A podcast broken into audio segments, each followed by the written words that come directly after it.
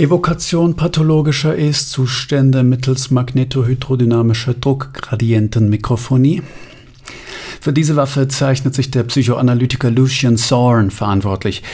Die eher altmodische Waffe ist dennoch sehr effektiv durch das massenhysterische Potenzial, das eine Disturbation der Es-Schicht einer Persönlichkeit zur Folge hat.